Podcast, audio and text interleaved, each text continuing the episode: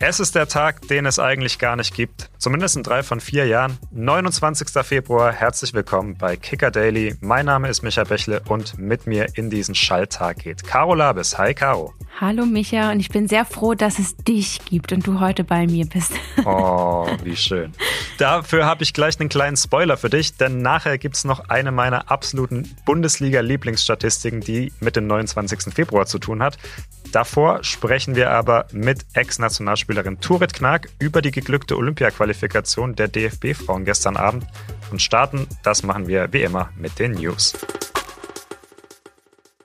Dieses Urteil könnte für Paul Pogba das Karriereende sein.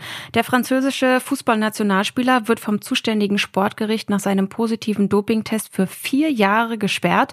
Das bestätigte auch heute am Donnerstag sein aktueller Club Juventus Turin gegenüber der Nachrichtenagentur AFP.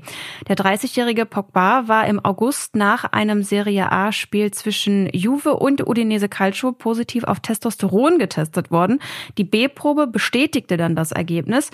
Pogba gab selber zu, ein Nahrungsergänzungsmittel eingenommen zu haben, auf dessen Beipackzettel auf leistungsfördernde Substanzen hingewiesen worden sei. Seit Anfang September war Pogba bereits vorübergehend gesperrt. Cristiano Ronaldo ist für seine obszöne Geste in der Saudi Pro League für ein Spiel gesperrt worden. Das teilte der saudische Fußballverband mit. CR7, der ja bei Al-Nasser spielt, hatte mit der Geste im Spiel gegen Al-Shabaab offenbar auf die Provokationen von gegnerischen Fans reagiert. Die hatten nämlich immer wieder den Namen von Lionel Messi, seinem großen Rivalen, skandiert. Der FC Bayern wird für das Fehlverhalten seiner Fans beim Spiel gegen Lazio Rom in der Champions League bestraft. Wegen des Zündens von Feuerwerkskörpern und Werfens von Gegenständen werden die Bayern-Anhänger beim kommenden Champions League Auswärtsspiel ausgeschlossen. Außerdem müssen die Münchner eine Geldstrafe von knapp 51.000 Euro zahlen. Ja, ist jetzt nur noch die Frage, wann diese Strafe in Kraft tritt. Könnte ja ein bisschen dauern, denn das Hinspiel in Rom hatten die Bayern ja mit 0 zu 1 verloren.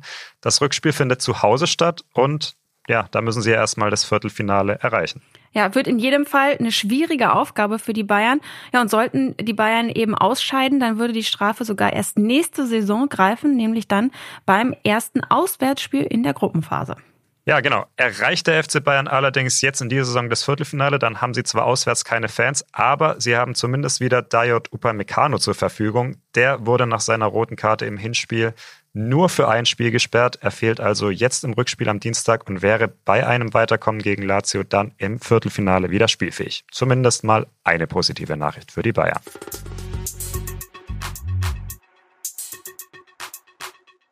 Es ist vollbracht. Mit Ach und Krach, muss man tatsächlich sagen. Die deutsche Fußballnationalmannschaft der Frauen hat mit der letzten Chance das Olympiaticket gelöst. Gestern Abend besiegte das DFB-Team die Niederlande in der Nations League im Spiel um Platz drei mit 2 zu 0. Und wir freuen uns, dass wir darüber jetzt sprechen können mit einer, die ganz nah dran ist am Geschehen. Sie ist nämlich ehemalige Nationalspielerin, deutsche Meisterin, TV-Expertin und Host unseres Schwesterpodcasts Kicker Female, Turit Knack ist bei uns. Hallo Turin. Ja, schön, dass ich äh, da sein darf. Wir sind ja quasi Kolleginnen. So sieht's aus. Und deswegen starten wir auch direkt rein mit den ersten Fragen. Äh, wie hast du denn ähm, heute Nacht erlebt? Hast du noch direkt äh, Hotels äh, in Paris gebucht und schon danach geschaut? Nee, habe ich noch nicht, aber ich glaube schon, es ist ja nicht so eine große Distanz. Es wäre schon cool, auf jeden Fall mal hinzufahren und sich Spiele anzugucken. Äh, steht auf jeden Fall auf meinem Plan für den Sommer. Ja, Turit, nimm uns mal mit. Du als Ex-Nationalspielerin, wie hast du denn diese Partie gestern erlebt? Hast du mitgebibbert, mitgezittert oder warst du ganz cool? Ja, es ist natürlich so ein Alles- oder Nichts-Spiel und ich muss sagen, ich habe auf der Couch gesessen vor dem Spiel und selbst ich war ein bisschen nervös. Ich will gar nicht wissen, wie sich die Spielerinnen in dem Moment gefühlt haben.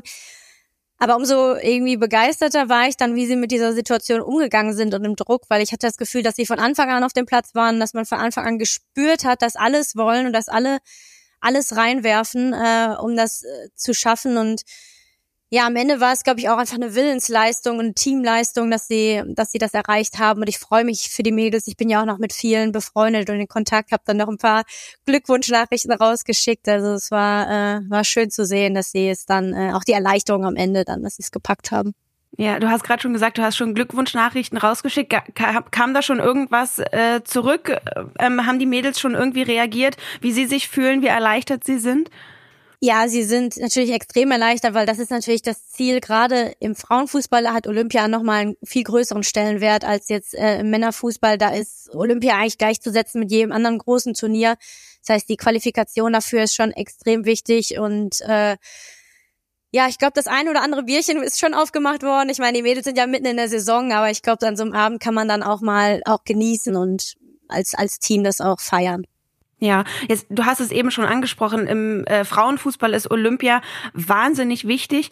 Wie wichtig ist es aber auch jetzt im Vergleich, ähm, dadurch, dass die Männer ja nicht qualifiziert sind, dass die Mädels sich noch so kurzfristig oder so kurz vor knapp für dieses Turnier qualifiziert haben und dann Deutschland sozusagen ja auch alleine vertreten müssen.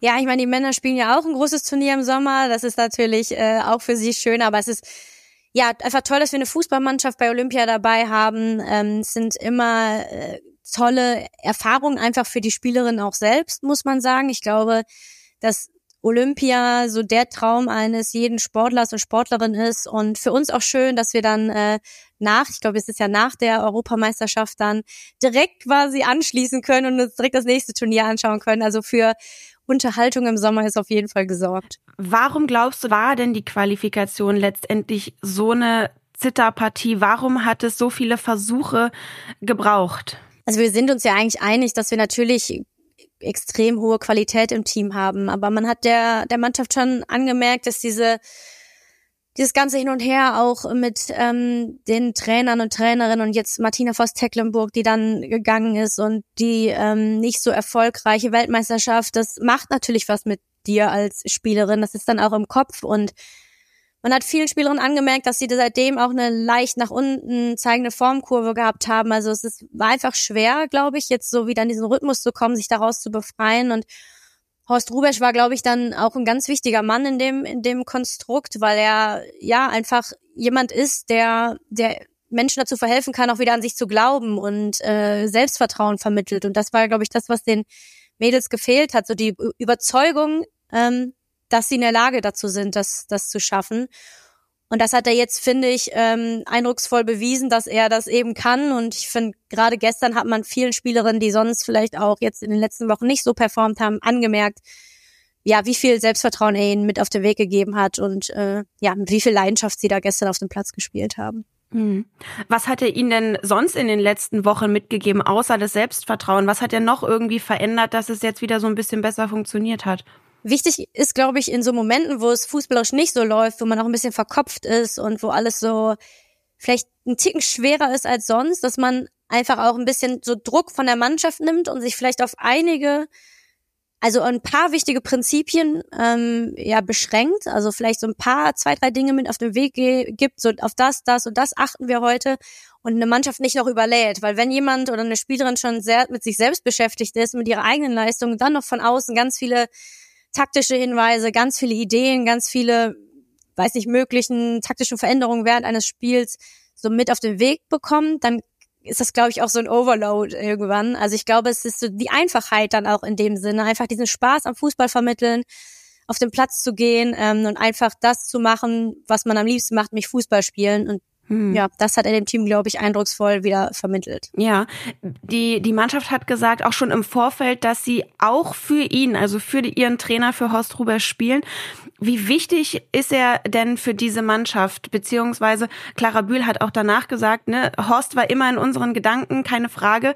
Ähm, natürlich waren dann ähm, vielleicht auch die ein oder anderen Prozente mehr heute für ihn. Also wie wichtig ist er, beziehungsweise glaubst du, dass er tatsächlich am Ende wichtiger äh, war, als Martina Voss-Tecklenburg es war?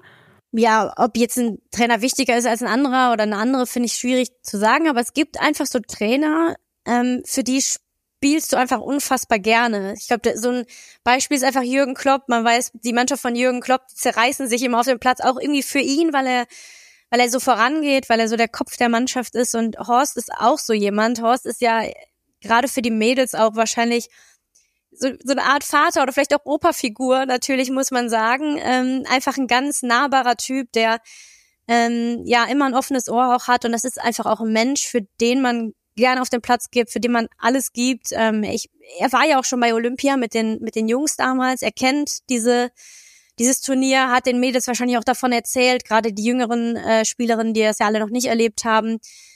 Also ja, es ist einfach ein Trainer, für den man gerne spielt. Und ähm, ja, das haben die Mädels auf jeden Fall gestern getan. Was muss denn jetzt bis August, also bis zu den Olympischen Spielen angegangen werden im deutschen Team, damit es nicht wieder so eine Blamage gibt wie bei der WM, dem Vorrunden aus und damit es auch nicht wieder so zittrig wird wie jetzt bei der Olympia-Quali, damit es einfach ein, ja, ein rundes Olympia-Erlebnis wird am Ende. Was muss passieren? Äh, ich glaube, dass gestern auf jeden Fall schon der erste richtige Schritt war. Ich fand, wir haben gestern sehr kompakt äh, defensiv gestanden mit einer herausragenden Marina Hegering und Kathi Hendrich in der Innenverteidigung, die da wirklich den Laden zusammengehalten haben. Also diese defensive Stabilität ist auf jeden Fall weiterhin wichtig. Dann ähm, ja auch die sich jetzt beizubehalten äh, und gerade Spielerinnen wie zum Beispiel Lena Oberdorf, die ich auch gestern extrem gut fand und aber auch in der Offensive diese Spielfreude weiter zu vermitteln, weil das war ja auch so ein Problem in den letzten Monaten, dass die deutsche Mannschaft nicht so wirklich ins letzte Drittel, nicht so wirklich in Abschlussposition gekommen ist, dann so ein bisschen der Mut und vielleicht so diese, dieser letzte Ball gefehlt hat. Ähm, ja, und das haben sie gestern, finde ich, schon gemacht und das ist ein guter Weg und den wird Horst äh, Rubisch jetzt mit den Mädels auch weitergehen, denke ich. Ja, wie sieht's denn aus mit seiner Zukunft? Was glaubst du, wenn es jetzt doch noch ein erfolgreiches Olympiajahr wird, könnte er dann doch am Ende noch weitermachen oder ist es dann wie vom DFB geplant, dass er nach Olympia wirklich aufhören wird? Ja, ist eine schwierige Frage. Ich kann mir eigentlich vorstellen, dass er dann nach dem Turnier, nach dem Olympiaturnier auch sagt, das war's, ähm, das war jetzt das, was ich mit euch nochmal erreichen wollte und jetzt gehe ich auch in den wohlverdienten Ruhestand. Ähm, es ist ja doch natürlich auch äh, ja schon auch extrem äh, anstrengend, äh, Nationaltrainer zu sein mit sehr viel äh, Reiserei auch verbunden. Ich weiß jetzt nicht, inwiefern er das noch über längere Zeit machen möchte. Ich könnte mir schon vorstellen, dass er ähm, nach dem Turnier dann sagt, das war's und jetzt übergebe ich an, an jemanden Jüngeres, Ambitioniertes. Ähm, könnte ich mir vorstellen, aber ich weiß nicht, vielleicht packt ihn das Feuer auch wieder so sehr, dass er nicht, äh, dass er gar nicht mehr gehen möchte. Also wir werden es sehen. Äh, in jede, jede Richtung könnte ich es mir vorstellen. Genau, wir werden sehen. Wir sind gespannt, äh, A, was bei Olympia passiert. Hoffe natürlich, dass wir ganz weit kommen mit äh, unserer Nationalmannschaft und schauen dann, wie es mit dem Horst Rubisch weitergeht. Danke, dass du da warst und wir laden dich dann natürlich gerne nochmal ein mit deiner Expertise, wenn es Richtung Olympia geht. Ja, sehr gerne. Und wenn wir dann Olympiasiegerin geworden sind. Das auf jeden Fall auch. Danke für deine Zeit, ne? Und bis ganz bald. Vielen Dank. Ciao, ciao.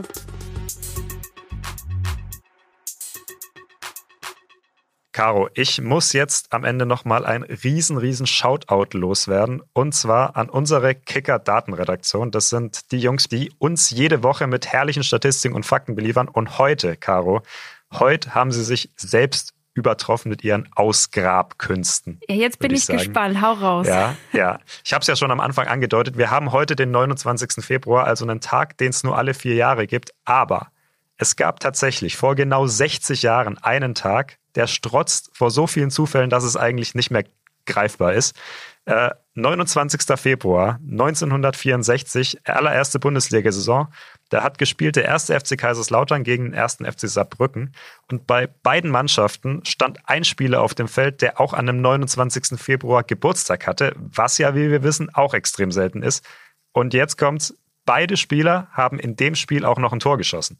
Wahnsinn. Ja, das sind so Geschichten, die der Fußball schreibt, ne? Also ich liebe ja solche Statistiken, so wie du anscheinend. Ja, und es wird, und es wird noch besser. Okay. Es wird noch besser.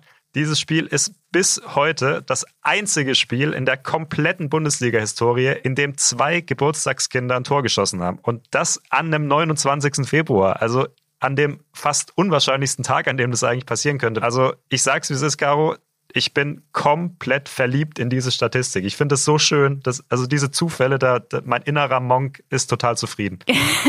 ich finde es auch super und ich finde, das ist so ein richtiges Angeberwissen, womit unsere Zuhörer und Hörerinnen am Wochenende oder so in der Kneipe beim Bier, wenn sie Bundesliga schauen, so richtig, ja, so richtig angeben können, oder? Großartig.